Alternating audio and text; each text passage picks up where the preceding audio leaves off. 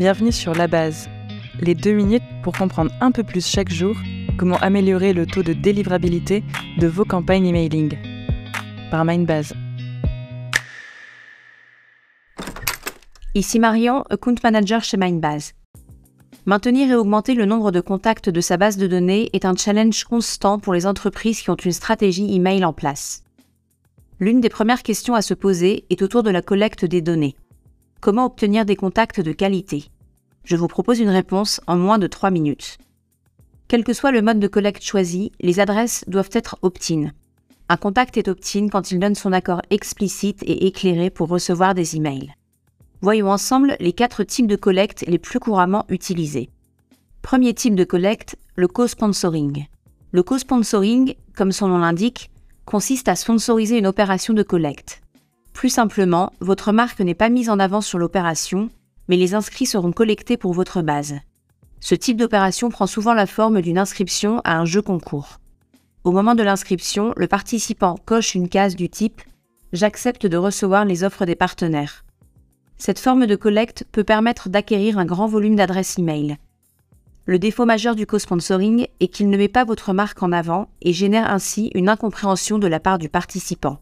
En effet, il est possible que les personnes n'aient pas conscience de s'inscrire à plusieurs bases de données.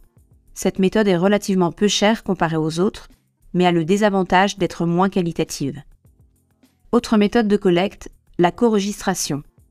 Comme le co-sponsoring, la co-registration consiste à se greffer à une opération d'une autre marque, avec la différence majeure que votre marque est mise en avant, avec son logo et un texte explicatif sur une page de validation.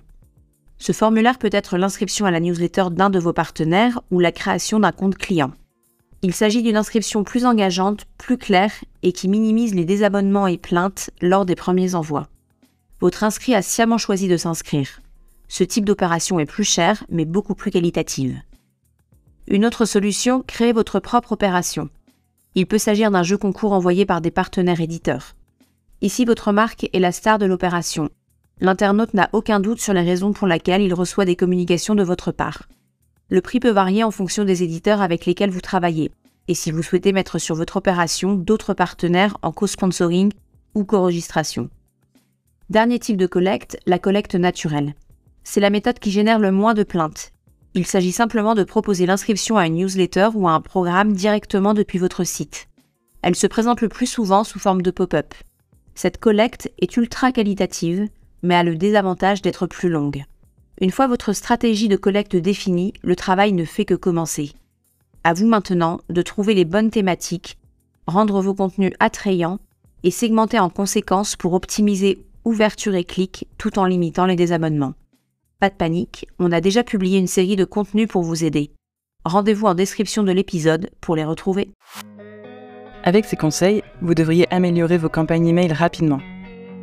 Si vous voulez plus d'infos, on analyse le sujet sur notre article de blog. C'était La Base, le podcast de Mindbase sur la délivrabilité des emails. Merci de nous avoir écoutés. Si cet épisode vous a plu, laissez un avis sur votre plateforme de podcast préférée.